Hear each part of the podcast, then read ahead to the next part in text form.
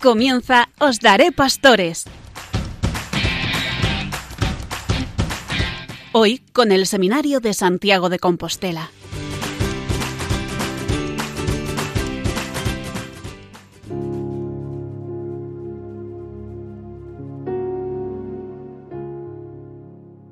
Buenas noches, queridos radioyentes, y bienvenidos un mes más, una noche más, a nuestro programa Os Daré Pastores desde el Seminario Mayor de Santiago de Compostela. Estamos en este mes de mayo, mes dedicado a la Virgen María, y podemos empezar mencionando esa cita del Cantar de los Cantares que se suele aplicar a la Madre de Dios. Levántate, amada mía, hermosa mía, y ven Mira, el invierno ya ha pasado, las lluvias cesaron, se han ido, brotan las flores en el campo, llega la estación de la poda, el arrullo de la tórtola se oye en nuestra tierra. En la higuera despuntan las yemas, las viñas en flor exhalan su perfume. Levántate, amada mía, hermosa mía, y vente. Déjame ver tu rostro, déjame escuchar tu voz. Es muy dulce tu voz y fascinante tu figura. Vayamos todos para ver y alabar a la Virgen María, flor de las flores, Virgen de vírgenes y amor de amores. Amén. Pues efectivamente en este mes de mayo, en el que la primavera se muestra en todo su esplendor, lo dedicamos tradicionalmente a venerar y honrar a la Santa Madre de Dios, la Virgen María. Es el mes de la fecundidad, en el que brotan las flores y las semillas del campo comienzan a dar fruto. Los días son cada vez más largos y la luz del día triunfa sobre la oscuridad de la noche. Toda esta liturgia de la naturaleza, del mundo creado, nos ayuda a considerar a Santa María como Virgen fecunda, como mujer que abre paso al sol que nace de lo alto, nuestro Señor Jesucristo, que es la luz del mundo. En nuestra oración a menudo nos referimos a la Virgen como rosa mística y purísima azucena. Y como dice un canto popular, ella es la flor más hermosa en el jardín que Dios creó. A mí me gusta destacar siempre esos cuatro elementos, esas cuatro notas de la verdadera devoción a la Santísima Virgen María, que son la veneración, el amor, la invocación y la imitación. Nos lo dice el Concilio Vaticano II en la Constitución Lumen Gentium número 66.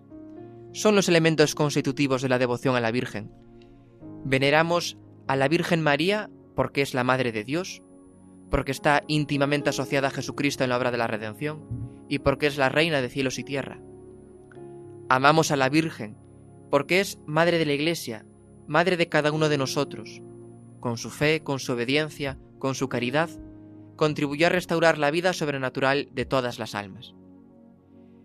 Invocamos a la Virgen, es decir, acudimos a ella en nuestras necesidades, porque desde su asunción a los cielos sabemos que no ha dejado su misión salvadora, sino que continúa obteniéndonos de Dios los dones de la salvación, y con su amor materno nos cuida a todos los que hemos sido hechos hijos de Dios en el Hijo de su amor.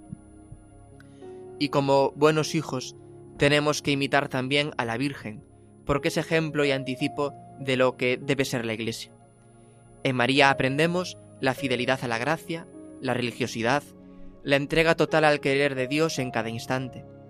Nos enseña la Lumen Gentium que la Iglesia glorifica a Cristo cuando se hace más semejante a su excelso modelo, a María, progresando en la fe, en la esperanza y en la caridad, buscando y obedeciendo en todo a la divina voluntad.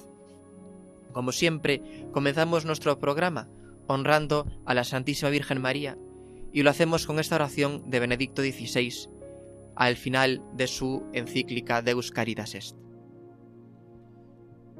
Santa María, Madre de Dios, tú has dado al mundo la verdadera luz, Jesús, tu Hijo, el Hijo de Dios.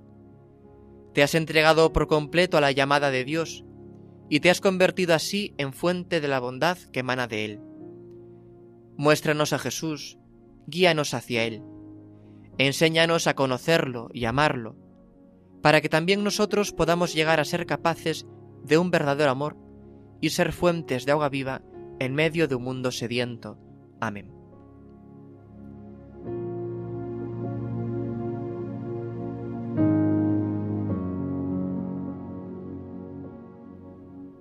después de esta introducción y de esta oración a la Virgen, paso a presentarles la mesa de esta noche. En el espacio formativo tendremos a nuestro director espiritual, don Ricardo Vázquez. De la sección musical se ocupa, en este programa nuestro compañero Renier Montero. De la catequesis del Papa se ocupará nuestro compañero también Pedro Vadillo. Y cerraremos, como siempre, nuestro programa con el espacio abierto a cargo de Enrique Malvar. También nuestros técnicos que nos acompañan cada noche en la grabación y en la edición de este programa, Carlos Velo y Víctor Leis, les habla Ernesto Gómez. Pues yo creo que es buen momento para entrar en materia y lo hacemos con ese espacio formativo que, como les decía hace un instante, viene de la mano del director espiritual del Seminario Mayor, don Ricardo Vázquez. Don Ricardo, buenas noches. En nuestro momento formativo continuamos viendo el directorio para el ministerio y la vida de los presbíteros. Este documento, que tiene una segunda edición del 2013, cumple por tanto esta segunda edición ya 10 años de vigencia y sigue siendo muy actual, tanto para la formación de los candidatos al sacerdocio como para aquellos que ya hemos recibido la ordenación sacerdotal y vivimos desde hace años este ministerio en favor de la Iglesia. Vamos a ver hoy el apartado dedicado a la devoción a María, imitar las, virtudes de la Madre. Leemos en el número 84 del directorio. Existe una relación esencial entre la Madre de Jesús y el sacerdocio de los ministros del Hijo, que deriva de la relación que hay entre la divina maternidad de María y el sacerdocio de Cristo. En dicha relación radica la espiritualidad mariana de todo presbítero. La espiritualidad sacerdotal no puede considerarse completa si no toma seriamente en consideración el testamento de Cristo crucificado, que quiso confiar a su madre al discípulo predilecto y a través de él a todos los sacerdotes que han sido llamados a continuar su obra de redención. Como a Juan al pie de la cruz, a cada presbítero se le encomienda de modo especial a María como madre. Todos conocemos el capítulo 19 de San Juan, Jesús en la cruz, ya al final de su vida, ese Jesús que ve a su madre, que ve al discípulo amado, le dice a su madre, ahí tienes a tu hijo, y le dice al discípulo amado, ahí tienes a tu madre, y él acogió a la Virgen entre sus cosas más queridas entonces sabemos que ese discípulo amado representa a todos los cristianos. A todos los cristianos se nos da a María como madre. Pero también representa de manera muy especial a los sacerdotes. Los sacerdotes que se cuentan entre los discípulos más amados por Jesús crucificado y resucitado, deben acoger en su vida a María como a su madre. Será ella, por tanto, objeto de sus continuas atenciones y de sus oraciones en toda espiritualidad cristiana y católica correctamente vivida, la Virgen tiene un papel muy importante. Esto para todo cristiano, pero de manera muy especial para los sacerdotes. Los sacerdotes necesitamos mucho a María.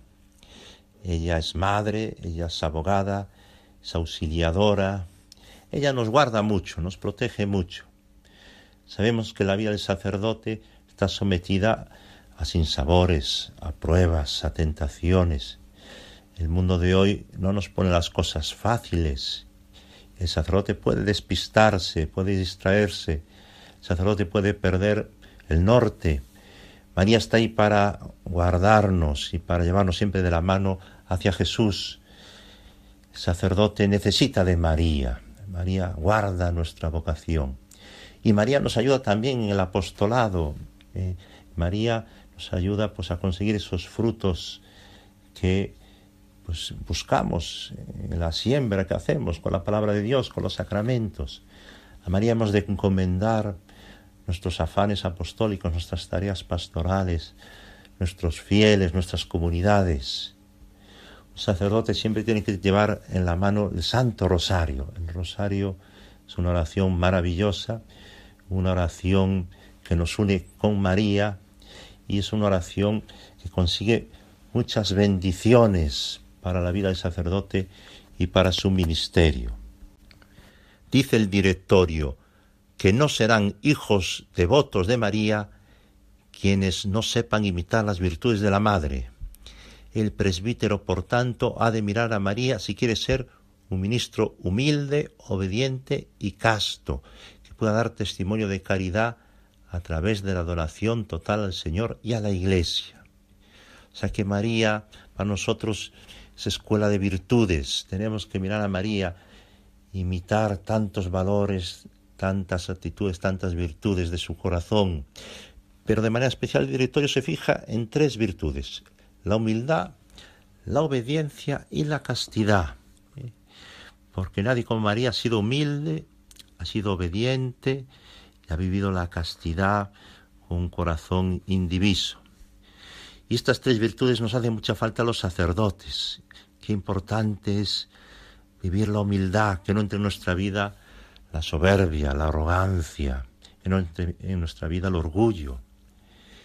Qué importante para nosotros es la obediencia, ¿eh? obediencia a la palabra de Dios, obediencia a nuestros superiores, al magisterio de la Iglesia, obediencia pues a unas normas litúrgicas y disciplinarias que están dispuestas para nuestro bien.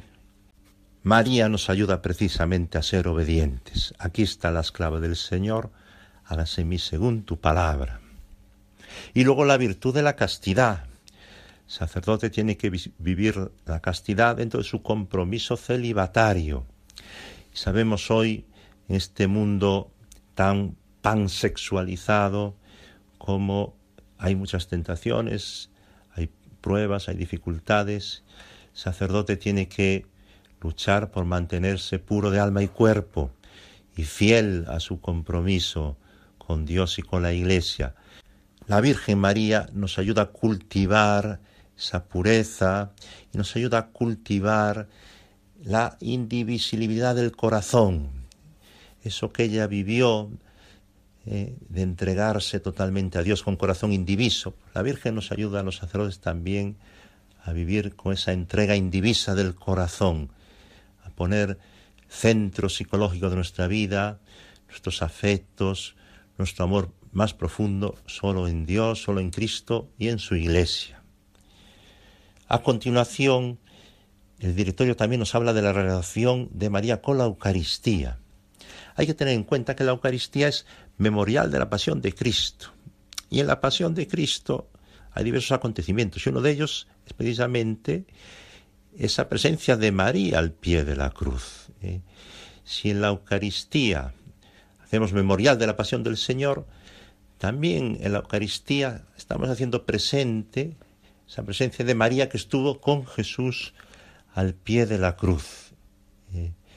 Iglesia y Eucaristía, dice el directorio, son un binomio inseparable, como también lo es el binomio Eucaristía y sacerdocio.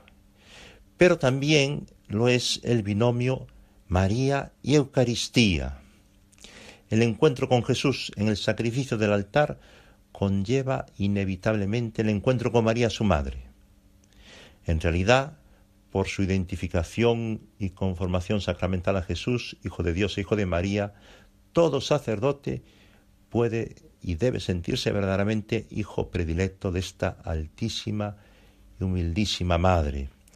Dice el directorio citando una frase de Benito XVI en una audiencia general del año 2009. Por tanto, en la Eucaristía tenemos también la presencia de María. Ella estuvo al pie de la cruz y ella también está, podemos decir, al pie del altar, porque en el altar se renueva de manera incruenta el sacrificio de Cristo. Y ahí también está la madre con su hijo. Hasta aquí el momento formativo. Lo dejamos ya para hasta el próximo programa. Gracias, don Ricardo, por acercarnos una noche más al plan de formación para los seminarios. El pasado 1 de abril se hacía pública la aceptación de la renuncia del arzobispo de Santiago, don Julián Barrio Barrio, y el nombramiento como sucesor suyo de Monseñor don Francisco José Prieto Fernández, que venía siendo hasta ahora nuestro obispo auxiliar. Por esta razón, en este programa Os Daré Pastores hemos querido invitarle y él ha querido, pues muy gustosamente, como siempre, a estar con nosotros y a dirigirnos también sus palabras y, y su saludo. Don Francisco, buenas noches y muchas gracias por estar con nosotros. Buenas noches, un placer estar con vosotros y con los oyentes de Radio María. Este nuevo cargo, esta nueva responsabilidad que la Iglesia le encomienda, no le coge completamente desprevenido porque usted lleva dos años con nosotros como obispo auxiliar. ¿Cuál es el balance que podría hacer de estos dos años, pues ayudándole a don Julián como su obispo auxiliar en esta archidiócesis de Santiago? Pues son dos años en los que quizás los balances a lo mejor requieren más tiempo para que uno vaya pues asumiendo, agradeciendo, entendiendo, eh, tomando, diríamos, el tono a todo lo que uno ha a lo largo de estos años. Dos años, ¿no? que pueden parecer eh, poco tiempo, y quizás lo es, como obispo auxiliar de don Julián y de esta archidiócesis compostelana. Pero no cabe duda que en una archidiócesis como la de Santiago de Compostela, que geográficamente es grande, es muy extensa, con una rica variedad de paisajes, no solamente lo geográfico, porque lo es, no cabe duda, un gran territorio de costa, de interior, tres ciudades, ¿eh? Coruña, Santiago y Pontevedra, y lo que supone una gran diversidad, por tanto, de paisajes, entendámoslo, pastorales, parroquiales, grupos y movimientos, parroquias, sacerdotes, vida consagrada, eh, las diversas expresiones del laicado a través de tantas expresiones eh, de vida organizada en grupos, movimientos o colaboración parroquial, o sea, un largo etcétera, en el cual es muy difícil de resumir, bueno, pues todo lo que ha sido a lo largo de estos dos años, que además coincidió que era el bienio santo, ¿no? Año santo 2021, prorrogado al 2022, con lo cual se añadió para mí también una experiencia que efectivamente es singular y propia de la Archidiócesis de Santiago de Compostela, referida a la propia ciudad de Santiago, cuya catedral alberga pues la tumba y memoria del apóstol Santiago, con todo lo que eso supone también de contacto con aquellos que acuden y llegan hasta nuestra querida ciudad de Santiago como peregrino, la gran mayoría, otros con otras expectativas, pero a fin de cuentas todos atraídos por esta por esta realidad como ciudad y como realidad que lo es espiritual y religiosa de la peregrinación a Santiago. Todo eso sumado, ahora mismo, pues eso, estoy numerando tantas realidades que son, bueno, difíciles a lo mejor de ponerlas en un cierto orden en cuanto a lo que ha supuesto como experiencia.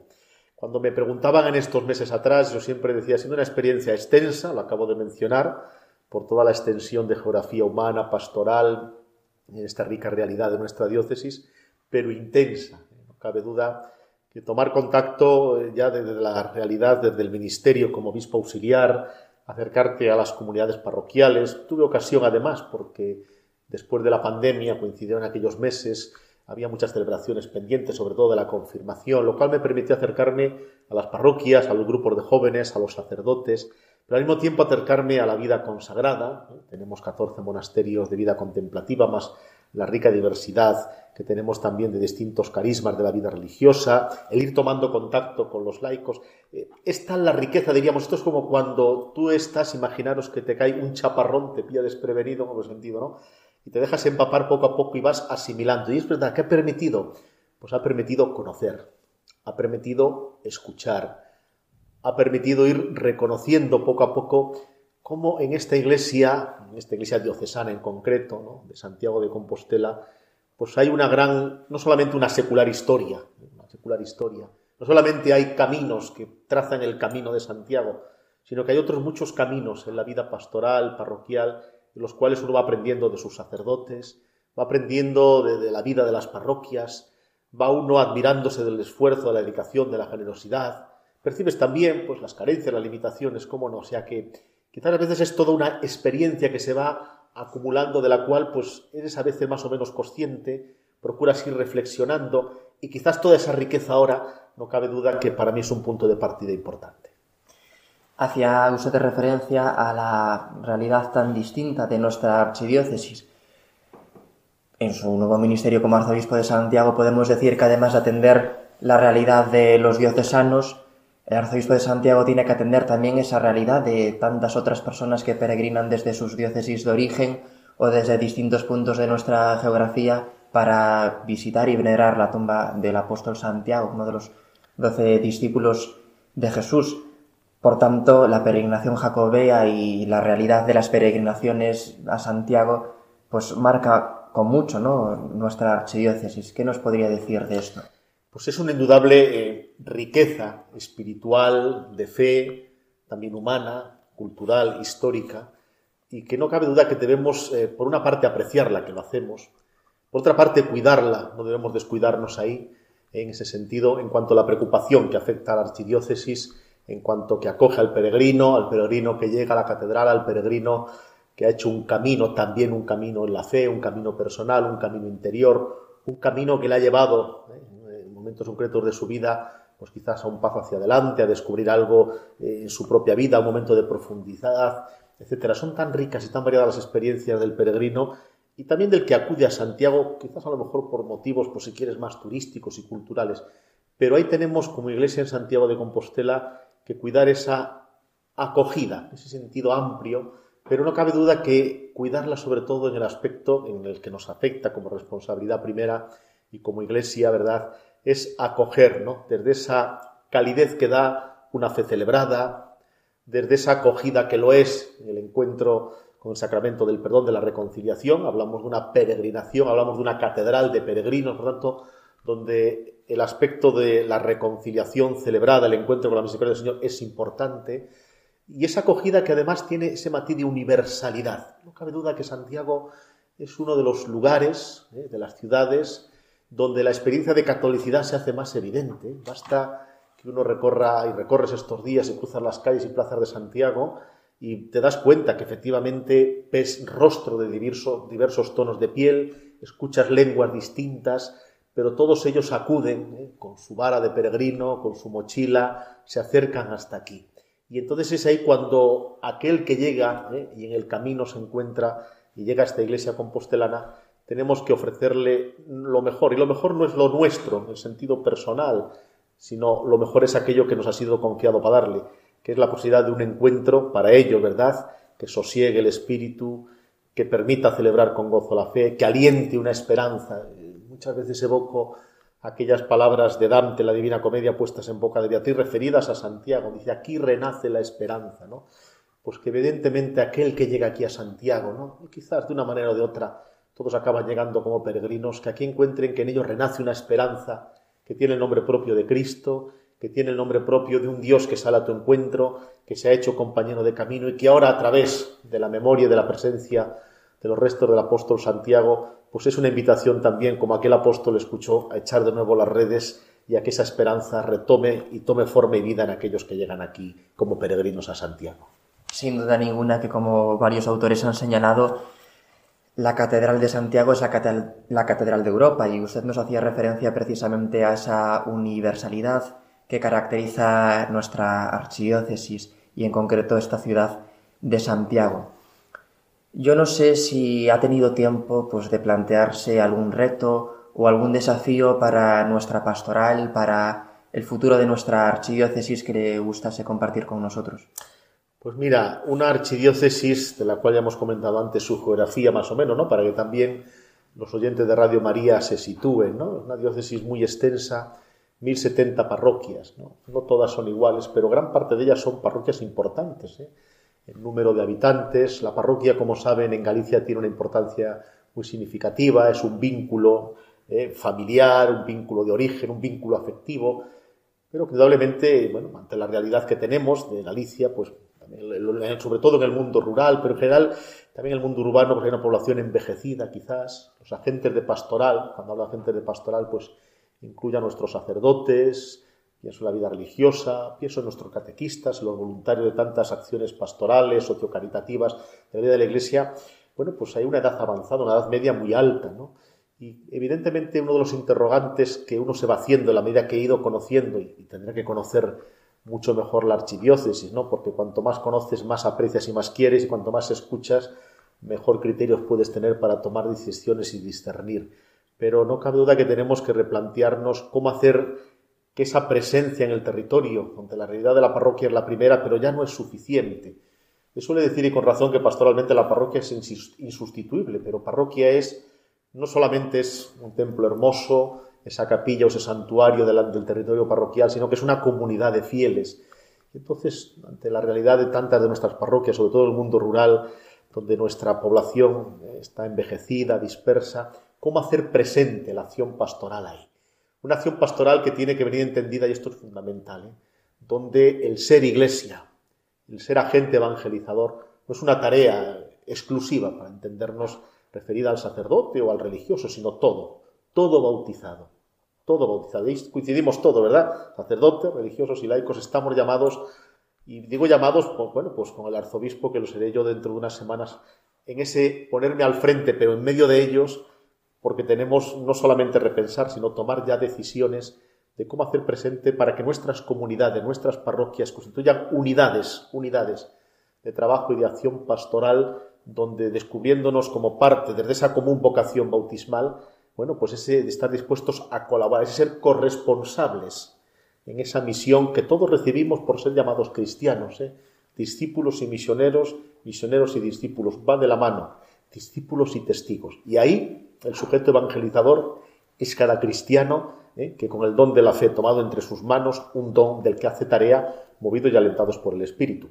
Ya sé que esto es una reflexión pastoral que seguramente encaja en muchas realidades diocesanas, pero la que nos toca a nosotros, y yo creo que está ahí quizás, no se puede decir que sea el único, pero no cabe duda que sea uno de los retos fundamentales de nuestra archidiócesis para que tanto en las ciudades y en los entornos de esas ciudades, como en el mundo rural, en el entorno de la costa, podamos tener esa presencia que sea verdaderamente evangelizadora. ¿no? Hoy se dice, y con razón, que ya no basta la sombra del campanario, ¿verdad? Pero que ojalá podamos seguir haciendo posible que existan comunidades significativas, presentes en medio de la gente, donde puedan encontrar ese lugar también, ese espacio y esa comunidad en la que puedan vivir, celebrar, alimentar y anunciar su fe. Y ahí sí que tenemos que estar todos en este camino, ¿verdad?, de sinodalidad, porque esto es un camino que hacemos juntos y al que somos llamados todos como Iglesia en estas tierras y parroquias de Santiago de Compostela. Nos hablaba de animar y cuidar la pastoral parroquial en colaboración con todos los agentes de pastoral que están repartidos a lo largo y ancho de nuestra diócesis y que a usted le gustaría, pues como el buen pastor, ir en el medio, ¿verdad? Marcando el camino, marcando la hoja de ruta, pero precisamente acompañado de todas aquellas personas que colaboran en esta gran tarea evangelizadora de la Iglesia. Para eso hace falta también, atendiendo a la realidad de nuestra diócesis, sacerdotes entregados, seminaristas como es nuestro caso, que nos formemos bien para luego salir a esa misión que la Iglesia nos pida, ¿no? ¿Qué les diría a esos sacerdotes, a los seminaristas que pudieran estar escuchándonos y también a esos jóvenes que a lo mejor se están planteando una propuesta vocacional para su vida para que se animen, para que vayan adelante y que pues escuchen esa palabra de Dios que les llama a seguirles? Mira, yo les diría a todos y a cada uno, a nuestros queridos sacerdotes, seminaristas, incluso a cualquiera de los oyentes que ahora mismo nos están escuchando a través de Radio María, ¿verdad? Pues yo le diría que, mira, quizás tenemos todos, y digo todos, tenemos que descubrir o redescubrir, ¿verdad? Depende un poco la trayectoria de cada uno, precisamente al hilo un poco de lo que comentaba anteriormente, que nuestra vida como cristianos hemos de redescubrirla o descubrirla como una vida vocacionada. Yo creo que es la clave fundamental, o al menos primera, ¿no? Después, una vocación tiene muchos aspectos y matices y circunstancias a lo largo de los años.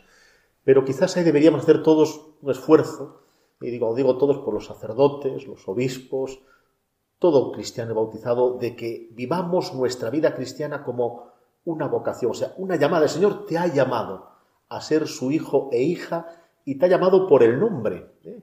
como llamó a Santiago el Cebedeo, a su hermano y a Pedro y a Andrés, y así a lo largo de la historia, con el nombre propio de haber sido llamados sus hijos e hijas. Y entonces la llamada eh, es que ya no eres cristiano por rutina, no eres cristiano por inercia, no eres cristiano porque he nacido en un país cristiano, sino porque en el don de la vida que Dios te ha dado, te ha dado el don de ser llamado su hijo. Por tanto, en el don de la vida en Dios, eres llamado y eres llamado, quiero contar contigo, dice el Señor. Entonces, si redescubriéramos la vida cristiana como una vida vocacionada, entonces ahí sí que se puede insertar con más naturalidad ¿eh? y quizás a lo mejor con más fecundidad precisamente la llamada específica después a la vida sacerdotal, a la vida consagrada, a la vida misionera, a la vida como matrimonio y familia cristianos. Yo creo que ahí está, y evidentemente después eh, todos sabemos que la llamada pasa siempre a través de las mediaciones de nuestra Y bueno, toda mediación es frágil, toda mediación es barro, pero eh, es el tesoro en vasijas de barro y por tanto me refiero en cuanto eh, la vocación se transmite muchas veces por contagio, por la propuesta que nace, por aquel que viendo y dice quiero ser como él. ¿Y tú por qué eres así? Ojalá suscitáramos como sacerdotes, como religiosos, como laicos también, ¿eh? ese interrogante ante aquel que nos ve y dice, hombre, yo quisiera ser como tú. De alguna manera que pudieran descubrir en nosotros, en lo que somos, en lo que hacemos, en lo que decimos, esa huella del Evangelio en nuestras vidas. Sería el contagio que haría posible, porque entonces dice, mira, son porque viven con esa convicción de haber sido llamados a ser discípulos y eso lo transmiten. Y después se especifica en la vida del bautizado, pues en ese compromiso, ¿no? Porque no podemos quedarnos, quedarnos diluidos después a veces en nuestra comodidad, en nuestra tranquilidad, y hasta aquí he llegado y como cristiano me es suficiente. Siempre estamos llamados aún más, ¿eh? y ese más quiere decir que no se trata de que la vida cristiana haya que hacer conquistas, ¿verdad? O que tengamos que lograr éxitos personales. El Espíritu nos mueve, pero al Espíritu hay que ofrecerle esta pobre tierra en la que la vocación es sembrada. Vida cristiana vocacionada, vida cristiana que interroga por su autenticidad y por su coherencia, vida cristiana que en medio de su fragilidad muestra el contento y la alegría de decirse y descubrirse como hijo de Dios y hermano en Cristo. Quizá desde ahí contagiaríamos mucho más, ¿eh? entiéndase lo que digo, y haríamos una pastoral vocacional donde el invitar tú, ¿y por qué no emprendes el camino de ese sacerdote? ¿Por qué no consagras tu vida eh, en la vida contemplativa, en la acción misionera o en tu familia y en tu matrimonio inspirados desde el Evangelio y como el Señor espera de nosotros? Pues en nuestras manos está en gran parte, sabiendo que es el Señor el que sigue llamando, pero quizás a veces tenemos tapones en los oídos del corazón que tenemos que ayudar a destapar.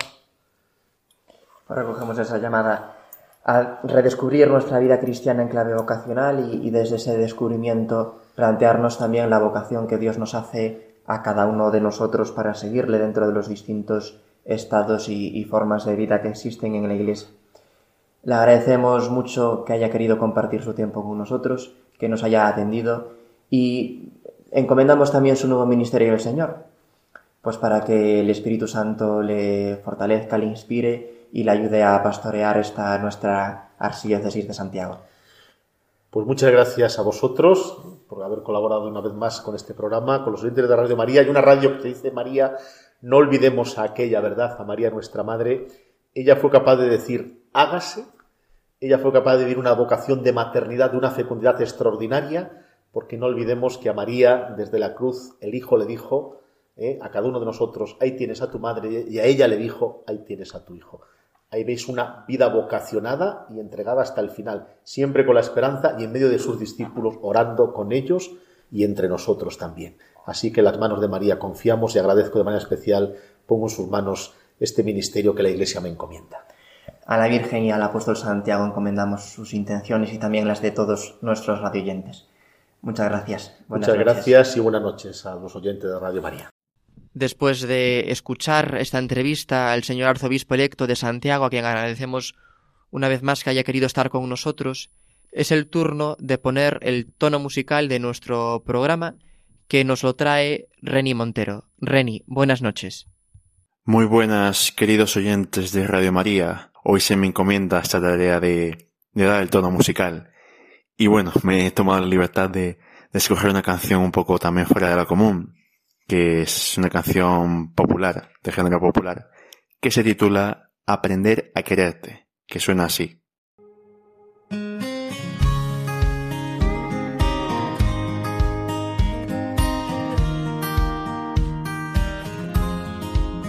Cuando te vi sentí algo raro por dentro, una mezcla de miedo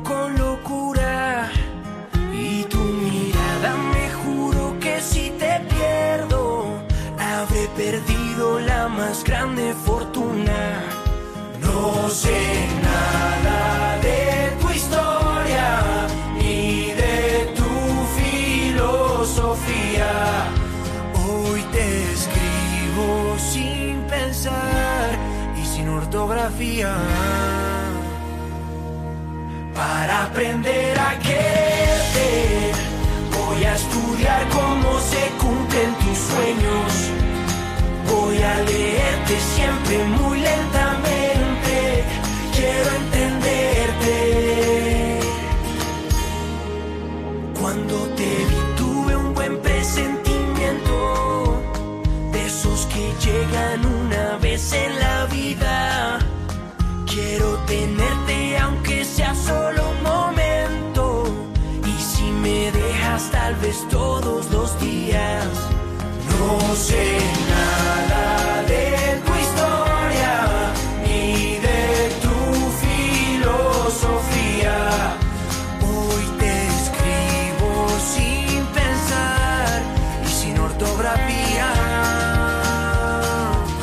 para aprender a quererte.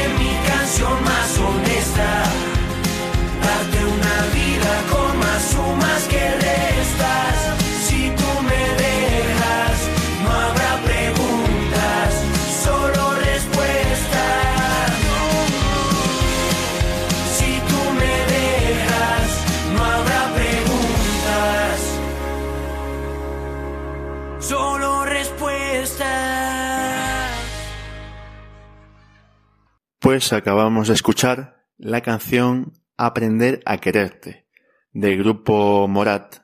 Esta canción es el año 2017, pero este grupo musical es original de Colombia, eh, formado por cuatro, cuatro músicos que se dieron a conocer tras su primer éxito en el 2015. Pues Aprender a quererte se titula la canción, la cual está llena de mensajes muy profundos pero podríamos decir que lo que más se destaca es que nos transmite la idea de un camino, y no cualquier tipo de camino. ¿A qué camino nos referimos? Pues nos referimos al camino de aprender a querer. ¿Y esto qué, qué significa? Diréis, pues eso significa que es un gran reto, no porque sea imposible o, o algo por el estilo, sino porque requiere una serie de pasos en la vida a seguir. Nos habla de sentir, nos habla de ver. ¿Pero qué, qué quiere decir esto? Que son los sentidos más importantes, ya que suelen estar presentes cuando queremos algo, o mejor aún, a alguien, cuando queremos a alguien.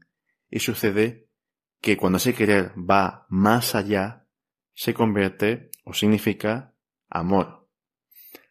La primera vez que escuché esta canción, pues apenas la escuché y empecé a escuchar y me di cuenta que la letra pues habla perfectamente sobre un recorrido y la evolución de, de lo que conocemos como el amor, el amor humano, el amor propio, el amor al prójimo, pero mejor aún ese amor con Dios, o sea, ese amor mutuo con, con nuestro Dios, con el Padre, con Cristo, pues es curioso cómo empieza diciendo cuando te vi sentí algo raro por dentro. Eso, ese raro suele ser algo inexplicable normalmente. Pues me gustaría poner como ejemplo ahora mismo las distintas vocaciones a la iglesia, ya sea la matrimonial, la sacerdotal, la vida religiosa, pues porque suelen ir acompañadas siempre de, de un impulso por parte del Espíritu Santo que nos conduce, o sea, en la mayoría de los casos, a, a seguir a Cristo, o sea, simplemente a, a, estar con Él y hacer lo que nos pida, que es la parte un poco más complicada, pero que, que merece la pena, que al fin y al cabo eh, se nos da la fuerza para poder hacerlo.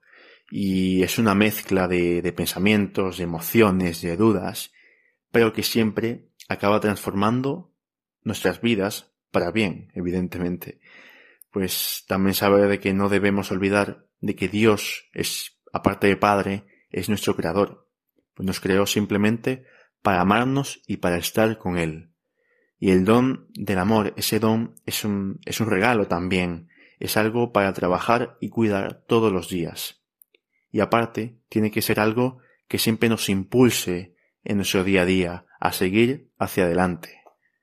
Ahora bien, para ir acabando y no extenderme mucho, me gustaría decir que en este mes, mes de María, por excelencia, pues dedicado a nuestra madre, me gustaría añadir que María cuando fue la escogida, cuando supo que era la escogida de Dios para traer al mundo al Salvador, también sentiría pues muchas dudas, eh, emociones, alegría, pero siempre supo ser fiel, o sea, siempre encontró esa fuerza en el Señor, siempre fue obediente, humilde, madre amorosa de todos, supo poner todas esas cosas de su corazón en manos de Dios.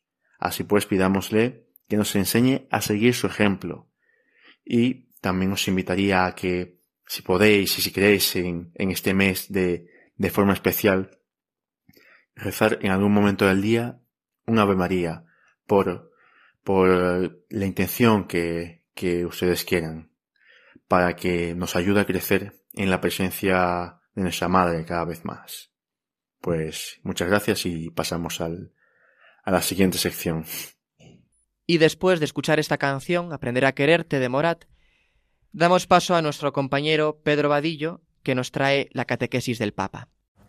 Muy buenas noches, queridos amigos de Os Daré Pastores.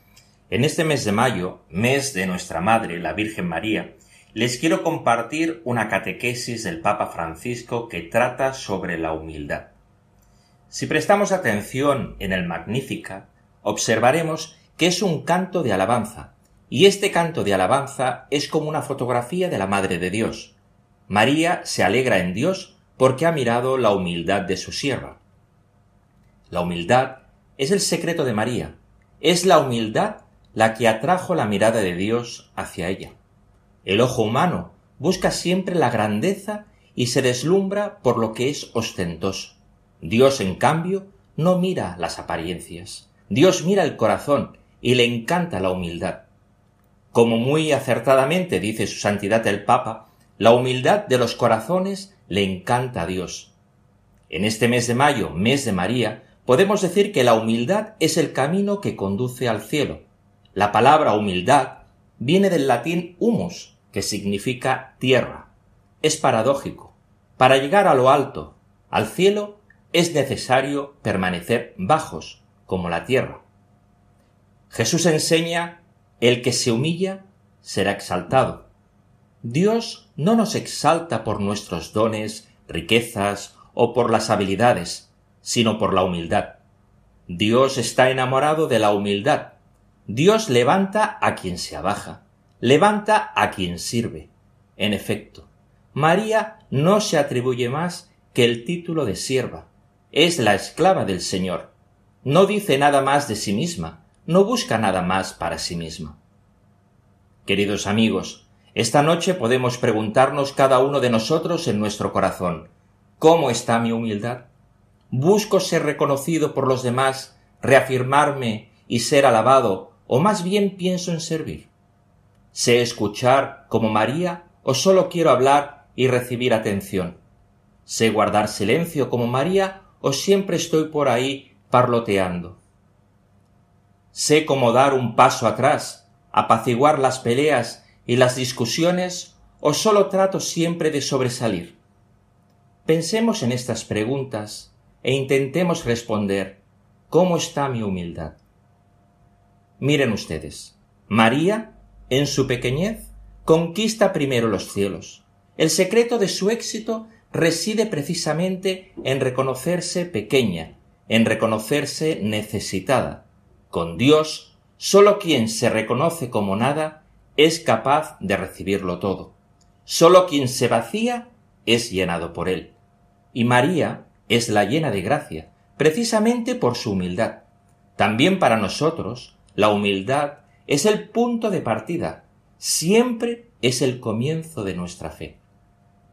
Es esencial ser pobre de espíritu, es decir, necesitado de Dios. El que está lleno de sí mismo no da espacio a Dios, y tantas veces estamos llenos de nosotros, pero el que permanece humilde permite al Señor realizar grandes cosas.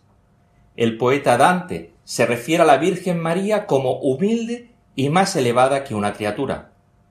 Es hermoso pensar que la criatura más humilde y elevada de la historia, la primera en conquistar los cielos con todo su ser, cuerpo y alma, pasó su vida mayormente dentro del hogar, pasó su vida en lo ordinario, en la humildad. Los días de la llena de gracia no tuvieron mucho de impresionantes, pero la mirada de Dios permaneció siempre sobre ella, admirando su humildad, su disponibilidad, la belleza de su corazón, nunca tocado por el pecado. Estimados amigos de Os Daré Pastores, este es un gran mensaje de esperanza para nosotros, para ti, para cada uno de nosotros, para ti que vives las mismas jornadas agotadoras y a menudo difíciles. María te recuerda hoy que Dios también te llama a este destino de gloria. No son palabras bonitas, es la verdad.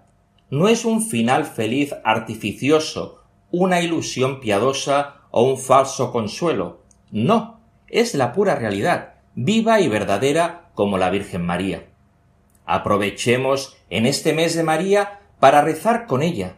Recemos con ella ahora, para que nos acompañe en el camino que conduce de la tierra al cielo, que ella nos recuerde que el secreto del recorrido está contenido en la palabra humildad.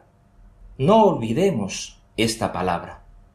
Y terminando, queridos amigos, les invito a que recuerden que la pequeñez y el servicio son los secretos para alcanzar la meta, para alcanzar el cielo.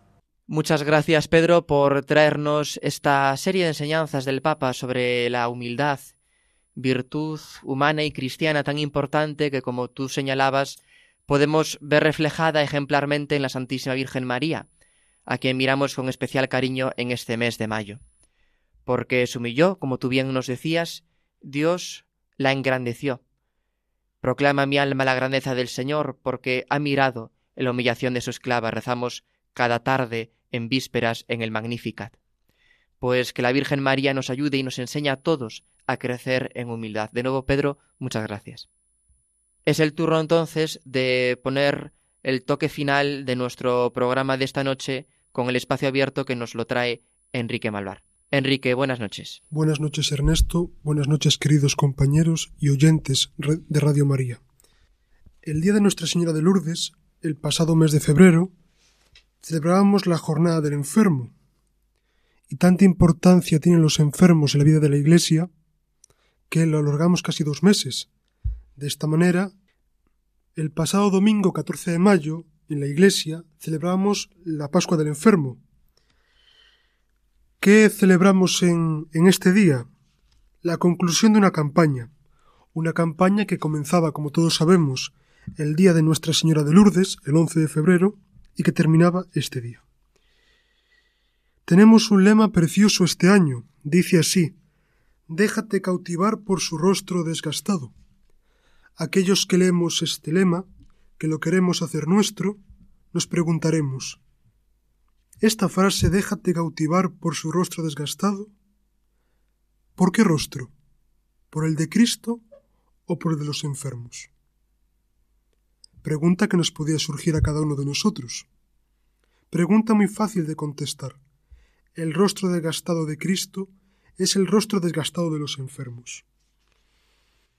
Estamos en una sociedad, de sobras es conocido, en la cual lo que no es útil económicamente, lo que no es productivo, se descarta, se desecha, se, infravalora. Es necesario, es urgente valorar a los ancianos como el tesoro de la sociedad y de la Iglesia. Creo que muchos compañeros del seminario tenemos la experiencia de quienes nos iniciaron en la fe, quienes nos acompañaron en el proceso de maduración de la vocación también, son, han sido en gran parte personas mayores. De aquí el gran reconocimiento que tenemos que hacer a estas personas. Los enfermos juegan un papel fundamental en la evangelización y en la vida de la Iglesia, sobre todo por su ejemplo, por una fe sólida, a veces es cierto, nosotros creemos que no muy rica en conocimientos, pero ¿quién nos diera muchas veces la fe de los ancianos? Una fe sólida que se demuestra en las pruebas, en las dificultades, en los sufrimientos y en la enfermedad. La ancianidad, pienso con certeza, que es un signo de riqueza y de bendición. La ancianidad muestra la experiencia de la vida, el desgaste de los años y el sacrificio por los allegados.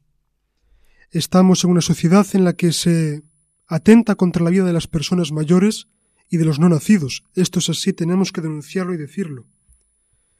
Desde la Iglesia tenemos que defender, sin límite alguno, sin miedo a la crítica, la defensa de la vida, desde la concepción hasta la muerte natural, pues sólo Dios otorga la vida y sólo Dios la toma como propia para llevarla a la glorificación. Los ancianos deben ser defendidos, no rechazados. Los ancianos deben contar con el apoyo de toda la sociedad y de la Iglesia.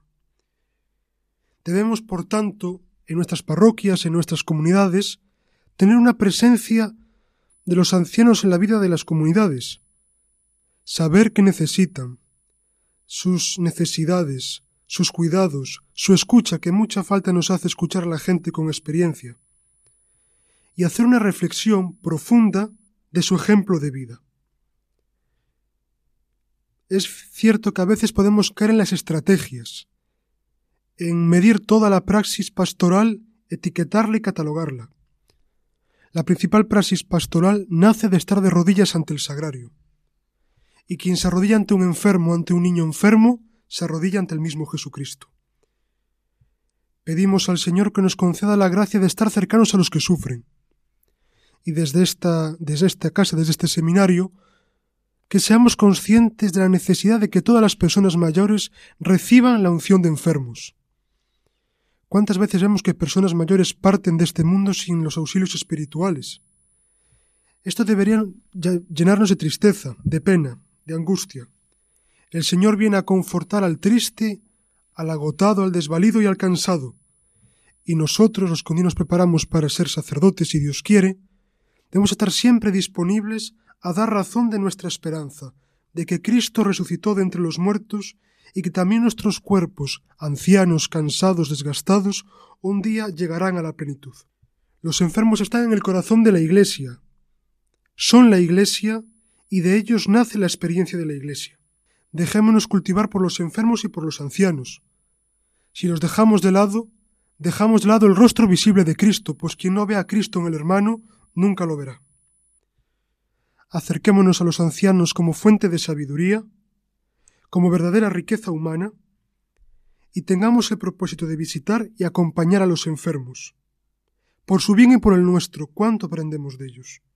Querramos más a los mayores, respetemos a las familias y hagamos que los enfermos y los ancianos estén perfectamente queridos en las familias, integrémoslos en la misión evangelizadora, Cuidemos también, lo que decía antes de la unción de enfermos, la vida espiritual de los ancianos y sobre todo lo que tantas veces el Papa Francisco repite, que los jóvenes valoremos la riqueza de los ancianos. ¿Cuántas veces sería necesaria un, llamado diálogo intergeneracional, como repitió el Papa, el Papa Francisco? En vez de estar enganchados a la tablet, al teléfono, a las aplicaciones, sentémonos a hablar con los ancianos y encontraremos verdaderamente un foco de alegría y de esperanza. Que el Señor, por la intercesión de la Santísima Virgen María, nos conceda estar al lado de cuantos sufren, para que seamos fieles testigos de aquel que vino a vencer el pecado, el dolor, el sufrimiento, la enfermedad y la muerte. Gracias. Gracias a ti, Enrique, por esto que nos has hablado a propósito de la jornada de la Pascua del enfermo. Dice el Papa Francisco que María es la primera y la más perfecta discípula de Jesús, la primera y perfecta creyente, modelo de la Iglesia en camino, la Madre de Dios y Madre de la Iglesia, y a través de la Iglesia Madre de todos los hombres y de todos los pueblos. Pues nos unimos al deseo y a la intención del Papa Francisco, que esta Madre dulce y premurosa nos obtenga la bendición del Señor para toda la familia humana, que nos socorra y nos proteja de las dificultades que nos toque atravesar en cada momento, y, rezándole con esa oración del Subtum Presidium, bajo tu amparo nos acogemos, pues saludémosla así, nos exhorta el Papa, con ese título, Santa Madre de Dios, Madre nuestra y Madre de la Iglesia.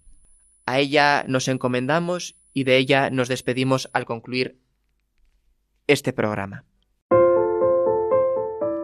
Gracias, oh Madre Inmaculada, por estar siempre a nuestro lado. Vela siempre sobre nosotros, conforta a los enfermos, alienta a los jóvenes, sostén a las familias, infunde la fuerza para rechazar el mal en todas sus formas y elegir el bien, incluso cuando cuesta e implica ir contracorriente.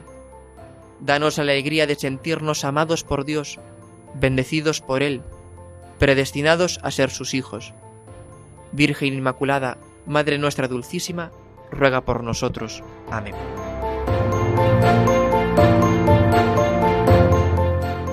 Muchas gracias, queridos radiantes, por escucharnos. Buenas noches, hasta el próximo programa y que Dios les bendiga.